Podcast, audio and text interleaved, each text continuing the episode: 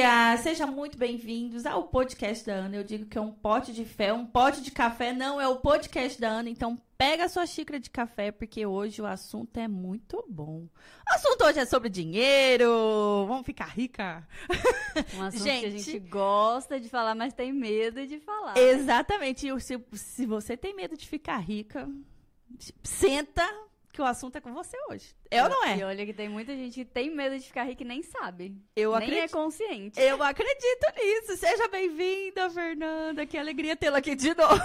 Muito obrigada pelo convite mais uma vez. Quem acompanhou os stories já tá sabendo, né, que esse programa já foi gravado e agora estamos aqui, firme e forte, porque dinheiro é importante, ele é energia e a gente vai falar dele sim.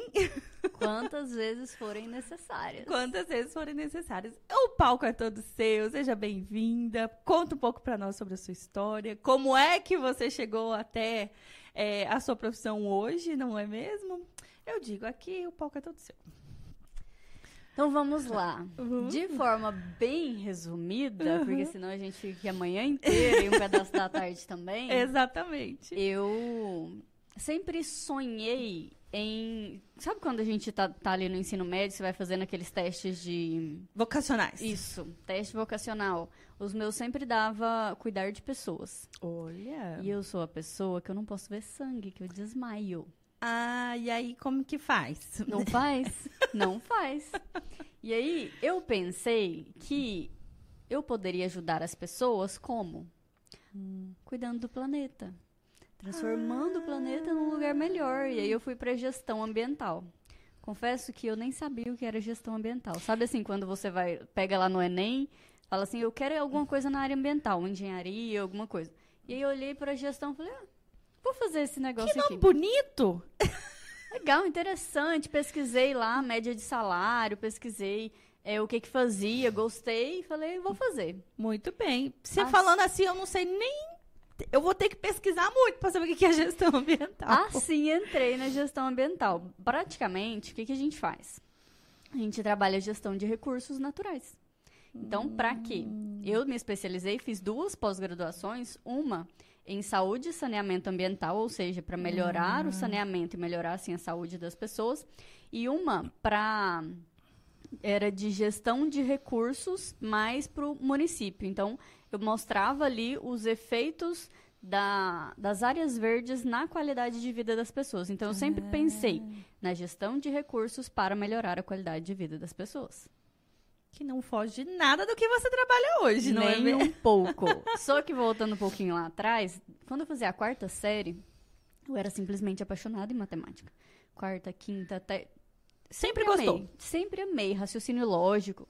Já fui. É Recebi prêmio na Olimpíada Brasileira de Matemática. Nossa, que chique. Minha professora fez uma faixa na avenida principal da minha cidade. A gente nem gosta Beijo, disso. Vera. a gente nem gosta do glamour. nem um pouco. E aí, eu sempre gostei de matemática, só que as pessoas falam, ah, professora não ganha dinheiro, vai fazer outra coisa. Eu sou obrigada a concordar também. e aí, Fui, né? Fui para gestão ambiental. Só que o que, que aconteceu? Fui para gestão ambiental, só que do mesmo jeito que eu decidi não ser professora para fazer uma gestão ambiental, porque eu achava que eu ia ganhar mais dinheiro, porque era a profissão do futuro, quando eu me formei, não consegui emprego. Ah, que bonito. É, com um nome bonito desse, tinha não que faltar consegui. alguma coisa. Não consegui emprego. E aí eu fui trabalhar no shopping, por quê? Porque era o que dava melhor renda naquela época. Hum, você né? morava em? Goiânia. Em Goiânia. Sim, morava em Goiânia. E aí eu fui trabalhar no shopping, fiquei em média de quatro anos trabalhando lá. Só que eu cheguei a entrar num nível de depressão hum. que eu tive até pensamentos de é melhor morrer do que continuar vivendo dessa forma. Nossa. De tanto que você trabalhava de tanto que eu estava frustrada com a minha vida. Ah. Por quê? Porque eu trabalhava num, num ambiente que eu não gostava. Para uhum. compensar a minha insatisfação, eu gastava todo o dinheiro comprando no shopping. Comida, roupa, sapato, tudo. Nem saía para gastar, né? Não. Do não ladinho já. Eu ia no banheiro, passava na porta da loja, vinha uma promoção, falava, opa, gostei, vou lá, compro. Hum. E o meu dinheiro ficava todo lá. É. E aí, o que que acontece? Eu falo que a insatisfação é a distância entre a vida que eu vivo e a vida que eu gostaria de estar vivendo. Faz muito sentido. Grava isso. A insatisfação É a distância entre a vida que eu gostaria de estar vivendo e a vida que eu vivo. Gente, E aí, isso quando- faz muito sentido. Total. Quando eu olho pra vida que eu queria viver, de salvar o mundo, de ajudar as pessoas, e eu tava dentro de um shopping que eu não via o dia. Eu não vi o pôr do sol. Eu não via. Eu, eu entrava no shopping 10 horas da manhã, saía 7 Primeiro horas que você não viu o sol nascer porque tava dormindo. Que você Não. já trabalhava, acordava tarde. De jeito nenhum. E aí não via também porque tava trabalhando, né? Esse horário de trabalhar tarde e noite, eu já trabalhei nele. E se você não toma cuidado, você dorme e trabalha. Dorme e trabalha. Sim. Só isso. E era só isso que eu fazia. Por quê? Porque eu não tinha energia pra fazer outra coisa. E aí eu olhava e pensava assim, não posso sair daqui. Por quê? Se eu for pra minha área, eu vou ter que aceitar trabalhar um- num, com salário inicial de pessoa que comecei agora. Depois de quatro anos de formada, eu ia ter que aceitar ser iniciante. E muitas vezes na nas finanças a gente tem esse receio de ser iniciante. Não só na hora de trocar de emprego, de, de escolher um salário menor, mas na hora de começar a guardar dinheiro. E de realizações também, né? Sim. Na hora de realizar um sonho. Por quê? Porque eu quero uma coisa grande. E aí eu olho para aquilo, eu acho muito grande, eu acho, não vou dar conta. Então, melhor nem tentar. Nem Só vou que- começar. Sim. E aí eu olho pro grande, em vez de eu pegar e falar assim, qual que é o menor que eu posso fazer? Não. Eu olho e falo, é, isso daí não é pra mim. Exatamente assim. E aí, ok, decidi, quando eu cheguei num ponto, inclusive tem uma história, eu não lembro se eu contei da última vez, a história do choque. Lembro. Não, Então, provavelmente eu não contei. é, porque eu sou uma esquecida, mas dessa daí eu não lembro mesmo, não. Lembra que eu disse que eu desejei morrer? Não. Pois é. Eu tava muito insatisfeita. E eu orava e pedia a Deus todos os dias: me tira dessa vida, eu não aguento mais. Rezando errado, né? Uhum. Mas assim, ele, ele atendeu, né? Graças a Deus. Eu, eu- né? Tá. E aí, o que ele fez? Meu bem. Deus. Toma. Eu tava um dia passeando na feira com um primo. E aí a gente passou. Ele foi entrar numa, ba- numa banquinha de tapioca pra fazer o pedido. Eu passei pelo. Sabe aquele. O pé da barraca que é de ferro? Ah, sim, o pilarzinho, aquele que sustenta a barraquinha. Eu passei e aí o meu dedo, dedo do meio, E- puxou uma carga de, de eletricidade. Aquele dia Meu Deus do Foi céu. o pior choque que eu já levei na minha vida. Eu fiquei presa, eu não conseguia. Tipo, todos os músculos do meu corpo ficaram tensionados. E eu não conseguia tirar a mão. E aí eu só consegui gritar: socorro, socorro, me tira daqui. E aí meu primo não entendeu nada, me puxou. Quando ele me puxou, ele sentiu o choque. Meu Deus do céu. E aí nesse momento eu falei: eu não quero morrer. Eu só quero viver. Porque eu não vivia, eu sobrevivia, eu trabalhava para pagar conta e fazia conta para compensar porque eu tava trabalhando com aquilo que não era feliz.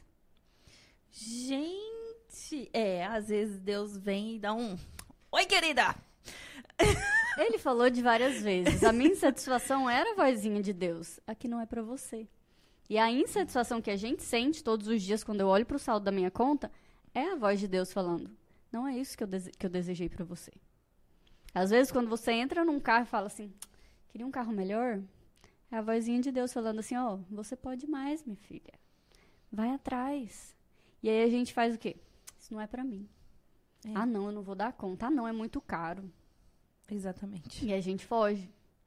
Só que ele é danado. Ele sabe o que, que a gente veio fazer aqui. Ele é insistente, né? Uhum. Ele fala: Você pediu.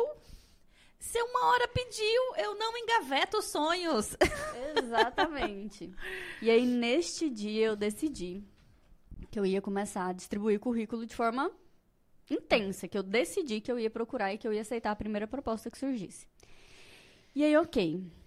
Surgiu uma proposta, alguns meses depois. E aí, eu tive que, que, que estudar, né? Como é que eu vou fazer para aceitar essa proposta, ganhando metade do que eu ganhava, Sendo que o que eu ganhava não era suficiente para pagar as contas, né? Quer dizer, era suficiente, que eu nunca fui a pessoa que gastei mais do que eu ganhava. Só que eu preenchia na minha planilha ali, quando tava chegando perto do zero, opa, tem que parar de gastar. Era só para isso que servia a minha planilha. para limitar, para eu não gastar além do, do necessário. E às vezes acontecia, só que eu tinha uma poupança ali, que tinha um mês que sobrava, um mês que faltava, aí eu pegava e tirava. E aí, ok, eu falei, eu quero muito. E eu tô decidida. E aí, duas coisas que eu fiz. Eu era muito infeliz, mas eu fazia bem feito o meu trabalho. Hum. E eu conversei com o meu chefe, negociei, ele me mandou embora. Então eu saí com um acerto. Na época, acho que eu peguei uns 9, 10 mil reais de acerto. E aí, eu fui para um trabalho onde eu ia ganhar um salário mínimo. Não era um salário mínimo, porque na época era 1.300 reais. Uhum. Em 2017 ou 2016. Era 1.300 reais, então era um pouquinho acima do salário mínimo. E, e lá no shopping eu fazia 3 mil reais. Brincando, né? Sem contar que antes de sair do shopping, eu cheguei a. Eu pensei em aumentar minha renda. Falei, ah, o problema é quanto eu ganho. Eu cheguei a aceitar três empregos. Eu trabalhava no shopping durante o dia, na boate, à noite, ficava na recepção fazendo cadastro das pessoas que entravam no bar, fazendo fichinha. E no final de semana, feriado, quando eu tava de folga, eu fazia é, divulgação. Entregava panfleto, fazia, servia bebida em, em, em, verdade- boa, em, em balada, fazia de tudo. O verdadeiro burro de carga, né? Trabalhava que deu um burro de Mil e carga. utilidades. e mesmo assim o dinheiro não sobrava. Meu Deus Eu penso do assim, céu. No shopping eu ganhava uns 3 mil. Na boate eu ganhava 1.400, mais uns benefícios. E lá na- nos, nos extras eu fazia ali, um, sei lá, uns 500, 600 reais, às vezes até um pouco mais.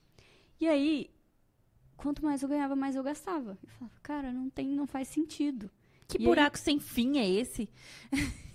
E aí eu fui pra ganhar 1.300 reais. Eu pensei, o que, que eu vou fazer? Pra que esse dinheiro aqui do meu acerto não vá embora com três meses, porque eu vou gastar tudo. E aí foi quando eu conheci a educação financeira. Uou. Na, nasce- na necessidade nasce, né, a oportunidade. Era a minha maior dor, né? Aprender a lidar com aquela quantidade de dinheiro para eu não me endividar. E aí fui. Fui conhecer a educação financeira. Na verdade, eu fui procurar sobre investimentos, porque eu olhei para aquela quantidade de dinheiro na minha conta. Eu nunca tinha visto tanto dinheiro. Nunca. Pensa, 10 mil reais para mim era. Uau! Onde que eu vou conseguir 10 mil reais de novo nessa vida? Tinha sei, mais de 20 anos, 25? Tinha 25 anos na época. Eu olhei e falei: quanto tempo da minha vida eu vou levar para fazer 10 mil reais de novo? Nossa. E aí eu olhei, 10 mil, um milhão de objetivos, né? Um monte de coisas que eu queria. E eu falei, eu vou ter que escolher que sonho que eu vou realizar na minha vida. Eu tenho que fazer esse dinheiro aqui virar mais dinheiro. E aí eu fui para educação financeira não para aprender a administrar o dinheiro propriamente dito. Eu fui para eu preciso investir esse dinheiro, fazer ele multiplicar para eu poder realizar os meus sonhos. E eu percebi que quanto mais dinheiro eu colocava ali, que o segredo não era investir uma vez e deixar o dinheiro ali. Era eu colocar todos os meses. Uhum. E ia acumulando, aquele de grão em grão, a galinha enche o papo. E aí, ok. E aí eu falei, eu preciso de um planejamento financeiro, eu preciso entender como é que isso funciona, eu preciso saber para onde é que meu dinheiro está indo. E foi quando eu realmente me aprofundei nessa parte da educação financeira, para fazer aquele dinheiro sobrar. E olha só, voltando lá para aquele assunto de a, a gente tem medo, né, de ser iniciante. Naquela época, eu montava um planejamento que o meu salário do mês ia sobrar entre 30 e 200 reais por mês. Era o mínimo e o máximo. Porque para mim não existia não guardar dinheiro naquele mês. Ah, O meu compromisso era colocar todos os meses. E a quantidade mínima que eu podia investir na época era 30 reais. Falei, ok. O dia que acontecer, um mês que. Ai, tem um, um aniversário para ir, tem algum presente de alguém. Aí, ok, eu vou colocar 30 reais. Agora eu vou limitar o mini- máximo possível de gasto para colocar 200. E aí, ok. Entrei na educação financeira lá em 2016. Eu conheci a educação financeira. E aí? sobre investimentos. E, e planejamento financeiro também. E aí comecei. 2016, né? Eu entendi como é que funcionava, fiquei 10 meses estudando sobre investimentos para fazer o meu primeiro investimento. Foi dia 23 de junho de 2017, meu primeiro investimento. Me lembro como se fosse ontem. Que gostoso. Todos os anos eu comemoro essa data. Eu olho e falo, que delícia, o primeiro investimento lá atrás. E aí, ok. Fui para educação financeira. E quando eu entendi que o problema não era anotar, porque eu anotava dois anos e não tinha nenhum resultado, o problema era que eu não escolhia. Eu, não, eu achava que eu não tinha escolha. Uhum. Ah, uma pessoa me chama, eu vou. Ah, tô com. Tô, tô chateada, vou pedir um, um iFood. Ah, tô cansada, vou fazer, vou pedir alguma coisa, vou, vou sair para fazer alguma coisa. E assim eu ia gastando dinheiro Tô feliz, vou gastar, tô triste, vou gastar. pra, pra, pra compensar as frustrações, né? Só que quando eu mudei de emprego, eu tava tão feliz aprendendo uma coisa nova que não tinha aquela necessidade. E olha que eu saía. Eu lembro que tinha lá em Goiânia uma uma açaiteria. Uhum. E era, tipo, uma coisa linda, maravilhosa, aquela taça. Eu lembro que eu tinha um compromisso de ir com uma amiga minha todo mês. A gente ia. E assim, não fazia falta. Pensa, ganha metade do que eu ganhava. E não fazia falta o dinheiro, sobrava. Como assim tá sobrando? Onde é que tá o, pro- onde é que tá o segredo? Por que, que eu consigo? E eu olhava pro lado, as pessoas não conseguiam. Todo mundo continuava reclamando das mesmas coisas que eu reclamava lá atrás. Ah, meu dinheiro não é suficiente. Ah, gastei muito. Ah, que não sei o quê. Eu... O que, que eu fiz de diferente que as pessoas não fazem? Por que, que eu consigo e elas não? Mas todo mundo anota. E às vezes a pessoa anota tanto tempo que desiste. Fala, Ah, Ah, isso aqui não. não dá futuro. não faz sentido. Vou, vou perder meu tempo, não. Verdade. E aí, ok. E aí eu entendi que o problema não era anotar. Era o que, por que, que eu gastava daquela forma? Comportamento. O seu comportamento media o quanto o seu dinheiro rendia. Eu tentava atender necessidades emocionais com recursos financeiros, com compras. Eu não queria comprar roupas e sapatos, lotar guarda-roupas. Eu cheguei a ter dois guarda-roupas lotados. Eu queria ser feliz. Eu queria sentir que estava valendo a pena. Eu queria eh, sentir que eu tinha escolha. Como eu achava que eu não tinha escolha de qual emprego eu vou trabalhar, quanto dinheiro eu vou ganhar, eu achava que eu tinha que ter escolha de como é que eu vou gastar meu dinheiro. Que sapato que eu vou usar, que roupa que eu vou usar. Estou super escolhendo a minha vida. Uhum. E aí, cada escolha que eu fazia, né, pra sentir ali um- uma felicidade momentânea, eu me afastava dos meus sonhos. Só que eu não sabia disso, né? Não era consciente. A gente não faz isso. Se tivesse consciência, não estaria fazendo. Com certeza né? não. E aí eu entendi que, ok, quando eu tapei os buracos emocionais, sobrou dinheiro. Sobrou energia, eu tinha mais disposição, eu conseguia fazer uma atividade física. A minha vida mudou, assim, drasticamente. Eu falei, preciso entender onde é que tá esse buraco aqui. E aí, é, eu costumo dizer que eu posso te ensinar tudo sobre finanças. Tudo. Fazer conta, montar um planejamento, é, fazer a, a planilha perfeita. Pode ser que você não tenha resultado. Mas se eu chego em você e falo, Ana, vamos entender. Qual foi a relação com o dinheiro que você alimentou toda a sua vida? E que eu digo você, não é você. O que, que os seus pais faziam? O que, que seus Sim. avós faziam? Seus coleguinhas da escola? O que, que eles reclamam? Qual que, qual que era o assunto? Ah, todo mundo tinha dinheiro para comprar um lanche? Ou não, não tinha. E às vezes, até quando é criança, a gente se sente culpada, a gente quer dividir. Ai, fulano não tem, deixa eu dividir com ele. Uhum. E aí a gente cresce, né? Ah, eu. Ah, fulano da minha família eh, ganha menos do que eu, então peraí, deixa eu ajudar ela. Ah, deixa eu pagar a escola, deixa eu fazer isso daqui. E assim a gente vai se colocando em último plano, os nossos sonhos vão ficando em último plano, porque a gente aprendeu a fazer isso. Ou, não, todo mundo, meu pai trabalhava para pagar a conta. Eu aprendi que essa é a forma de, de usar dinheiro. Ah, não, meu pai guardava muito dinheiro. Ex- Existem duas formas, né? Esse é um modelo financeiro, com aquilo que eu Sim. aprendi. Eu posso ou repetir, ou olhar e falar, inconscientemente, eu vou fazer diferente. Não gostei. Rejeitei aquela forma. Então, por exemplo, mesma situação, mesma casa, dois filhos. O pai guardava muito dinheiro, era uma pessoa muito segura e trabalhava e sempre pensando na segurança da família. Um filho pode repetir exatamente os padrões do pai e, e ir guardando dinheiro, trabalhar e ir guardando dinheiro. O outro pode simplesmente olhar e falar assim: eu vou fazer diferente. Eu quero aproveitar a vida, eu quero ter qualidade de vida, eu quero dar, dar experiências diferentes para minha família. Sim. E gasta todo o dinheiro e acaba se endividando. Qual que tá certo? Acho que não tem o certo e errado, né? Não existe certo e errado. Eu falo que a forma certa de usar o dinheiro é aquela forma que te deixa feliz. Aquela forma que te aproxima dos seus sonhos todos os meses. Então, se para você ter liberdade financeira é dar qualidade de vida para sua família, ótimo. Ok. Se para você é acumular a maior quantidade de dinheiro possível, ótimo. Só que eu preciso entender que o dinheiro ele não é um fim. Ele é um meio, ele é uma ferramenta. E se eu não aprendo isso, eu me torno a ferramenta na mão do dinheiro. Hum. Então, se eu entendo que, ok. E é, e é sempre bom eu prezar pelo equilíbrio, né? Sim. Total. Quero dar qualidade de vida para minha família? Quero. Posso? Posso. Mas a qualidade de vida vem também de garantir a segurança. Se o carro estragar, Com que dinheiro eu vou. eu preciso ter de onde tirar esse dinheiro. Exatamente. E aí, muitas vezes, eu tenho cliente que fala assim: ah, não, minha reserva de segurança é o cartão de crédito. Minha reserva de segurança é meu pai. Sempre que eu tenho, ele, ele, ele me dá. Uhum. Ou a minha reserva de segurança é meu marido. E aí. E aí a pessoa vive nessa sensação de insegurança. E eu falo que a segurança, ela não tá no dinheiro na conta. Ah, não? Não. Eita. Conta isso direito. Não está no dinheiro na conta, porque a pessoa pode ter 100, 1 milhão, 10 milhões na conta e ela vai se sentir insegura. Por quê? Medo de perder. Ah. Então, a, a, a segurança, ela tá na minha capacidade. Se eu acredito que eu sou capaz de fazer e administrar esse dinheiro, eu me sinto segura.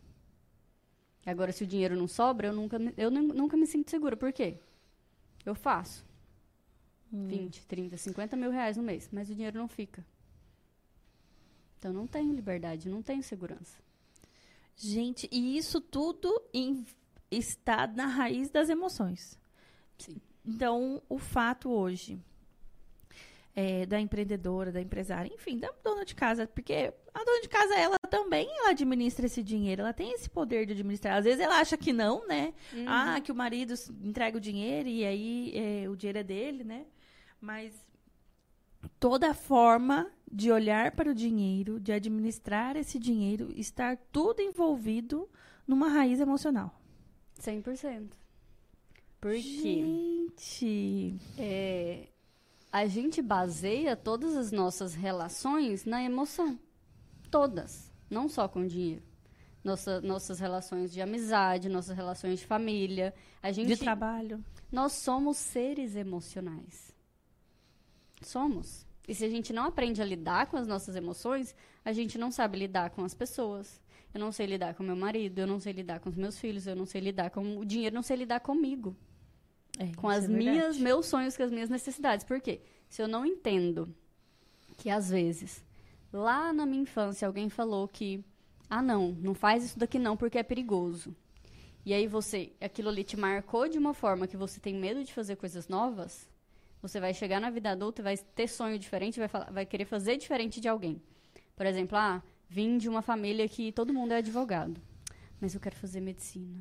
Ou eu quero ser vendedora, eu quero ser corretora de imóveis. E aí todo mundo olha e fala assim, vai fazer diferente.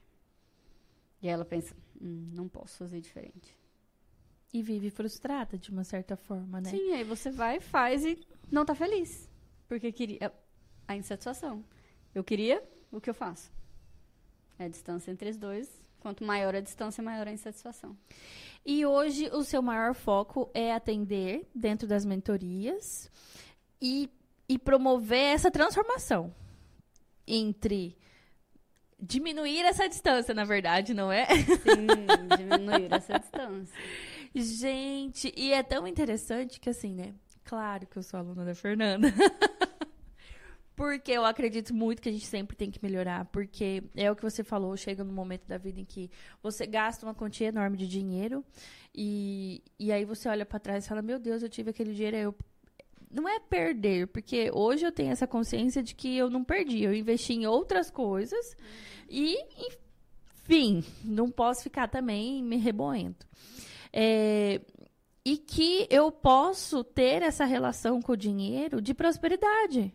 de abundância também, né? Porque eu acredito que muitas das empreendedoras, é, elas têm medo de dar certo. Medo do dinheiro. Medo de pertencer. É, na verdade, não é, não é, nem medo de pertencer. Medo de não pertencer a uma relação familiar. De que se eu for rica, eu vou ser a metida. Uhum. Ah, eu vou ser a snob. Olha lá. É, ai, tinha uma expressão. Não é, é, é metida, mas assim. Ai, olha lá, Patricinha. Uhum. Não, eu, eu ouço muito isso. As pessoas, ah, depois você ficou rica, não dá moral para os pobres mais. É como se você é. realmente se fosse expulsa de um, um grupo. De um clã. Uhum. e aí esse grupo, às vezes, é a sua família, às vezes é seu, são seus amigos, os seus colegas de trabalho, às vezes são aqueles amigos da infância. Porque aí, às vezes, você olha e fala, nossa, eu cresci muito, mas a, a minha amiga ali de infância não, não, não, cresceu. não cresceu. Eu quero puxar ela. E é como se eu limitasse, né? Eu falo que a escassez ela é um, uma escadinha. Então, eu quero subir, mas eu não quero subir sozinho, eu quero carregar ela comigo. Só que eu nem subo e nem ela sobe. Por quê? Porque é como se eu estivesse carregando um peso. E eu não entendo que a melhor forma de inspirar ela a subir é eu chegando lá no topo, lá onde eu quero. Por quê? Exatamente. Porque eu vou ter dinheiro para dar para ela, porque muitas vezes as pessoas têm, ah, eu não quero enriquecer não, depois eu vou ter que vou ter que pagar as contas da minha família, o povo vai me pedir dinheiro. Dinheiro, riqueza atrai inveja. Eu ouço, eu ouço muito isso. Inveja e também tem uma, um, um, uma crença, né? Até mesmo um, um ditado é, religioso. Ah, de quem é rico não vai entrar uhum. no, no reino dos céus. Ah, e antes uma. Como que é? Uma agulha um, um, camelo passar no buraco de uma agulha, agulha, do que um rico entrar no reino dos céus. Entrar no essa reino. semana eu li, fiquei tentando refletir. Eu falei, cara, eu preciso pegar alguma visão de, de algum religioso, de algum padre, de alguém explicando isso daqui, porque eu não consigo compreender. Eu vou procurar, porque eu já ouvi eu vou procurar, mas eu não vou, eu não vou, eu não vou replicar aqui porque eu posso ter esquecido algumas partes. Mas eu ouvi e realmente é, é, o que eu posso te dizer é que a relação dessa frase não tem nada a ver sobre ter riqueza, porque você é, rique, é uma era uma relação muito assim em que as pessoas confundem muito em proporcionar uma qualidade de vida para suas famílias. Então, a partir da hora em que eu proporciono um carro, em que ele proporciona essa segurança, ele, ele é um carro bom, que eu digo no sentido de eu vou entrar nesse carro, ele me dá conforto, ele me dá segurança para andar numa estrada ou para entrar andar no carro. É, as pessoas confundiram isso com riqueza. E então não tem nada a ver essa frase com a, relação de entrar no reino dos céus. Deus não estava amaldiçoando ninguém. Não, e Jesus ele falava por parábolas, né? E eu li antes disso, eu falei, eu quero entender como é que chegou nesse ponto. E antes disso chegou um rapaz e falou, perguntou o que, que ele tinha que fazer para entrar no reino dos céus. E aí Jesus pegou e descreveu os dez mandamentos para ele. E ele pegou e falou assim: Ok, Jesus, isso eu já faço, mas o que mais eu preciso fazer? E aí Jesus falou para ele: é, Dá tudo que você tem aos pobres e me segue. E aí ele foi embora triste. Por quê? A questão não era ser rico é errado. A questão era o apego. A pessoa, ela teve a oportunidade de seguir Jesus. Ela não quis. E ela pegou e escolheu, escolheu o apego ao dinheiro, às posses. E aí eu peguei e falei, eu quero estudar um pouco mais sobre isso para entender, porque muita gente tem esse medo de, ah, se eu enriquecer, eu não vou pro céu. Ah, se eu enriquecer, eu vou deixar de ser humilde. É. Ah, porque vão me chamar de metido, vão me chamar de fresco, vão. Ai, olha lá, agora tá, tá enricando. Então, assim, são muitos é, julgamentos pejorativos, de uma certa forma, que nos influencia dentro das nossas crenças, principalmente, nos inibe nos, nos, nos bloqueiam uhum. e que faz com que a gente acredita que realmente nós não somos merecedores. E, e que a gente, a gente não criando pode. associações negativas com o dinheiro. E nosso cérebro ele funciona dessa forma, né? Ó, sede, água. Água. E assim, a gente aprendeu. Ah, a criança tá com sede, então tem que beber água. Ah, a criança quer mamar, então ela chora. E aí você escuta aqui. Dinheiro ah, é fulano, sujo. Dinheiro é sujo. Ah, fulano deixou, morreu, deixou uma herança, a família inteira brigou. Então, dinheiro, briga. traz briga. Ah, meu pai e minha mãe estão ali preocupados porque não tem como pagar as contas esse mês. Dinheiro é igual a preocupação. E aí eu não quero preocupação, eu não quero briga, eu não quero sujeira na minha vida. Exatamente. E assim eu vou fazendo o quê? Eu vou afastando o dinheiro. essa questão do ah, o dinheiro é sujo, ele veio da, da pandemia, pandemia, epidemia que teve em 1902. Tanto que na pandemia voltou essa crença muito forte, no sentido de que não pega no dinheiro, porque não é questão do dinheiro, era qualquer coisa, mas isso ficou muito forte, né? Porque pegava na sua mão, passava na outra, pegava na outra, e aquilo ajudava a transmitir o vírus da, da, daquela gripe da época.